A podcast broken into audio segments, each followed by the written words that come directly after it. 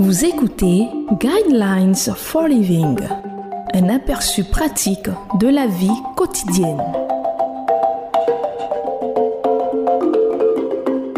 Bienvenue à votre émission Le Guide de la vie sur Évangile FM, la 105.4. Au microphone, votre serviteur Koulibaly Josué et à la technique, Guessan Michael Gildas. Le thème de la méditation de ce jour est Comment éviter le divorce?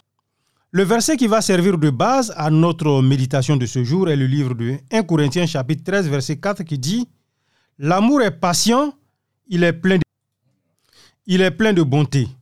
L'amour n'est pas envieux. L'amour ne se vante pas, il ne s'enfle pas d'orgueil.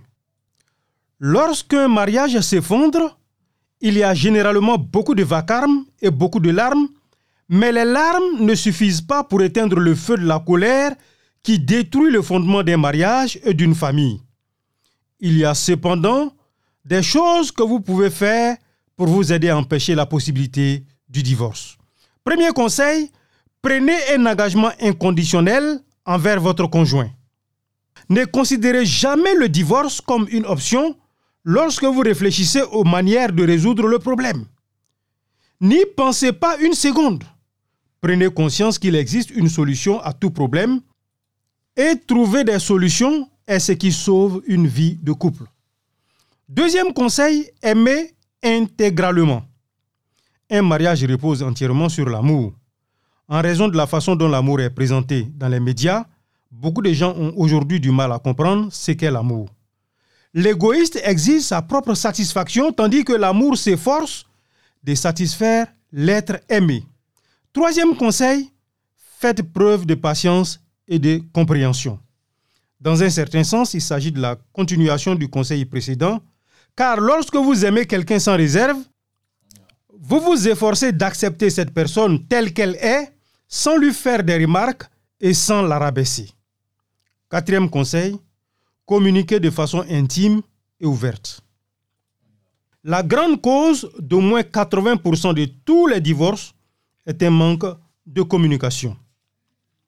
Cinquième conseil, soyez toujours prêt à pardonner.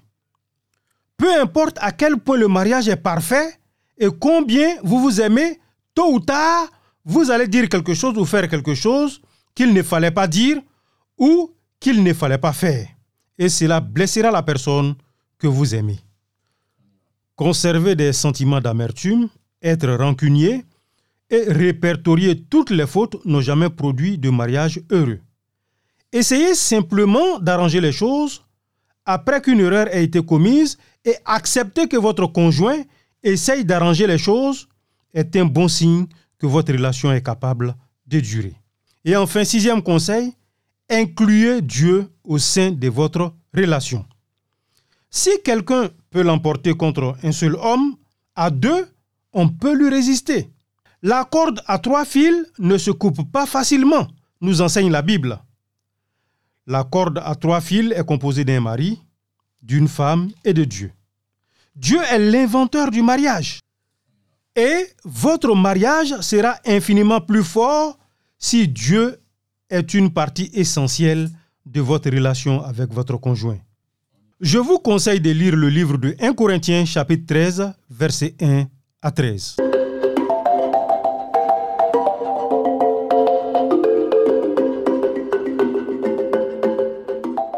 De suivre Guidelines for Living. Pour en savoir plus sur l'émission, veuillez contacter la station que vous écoutez.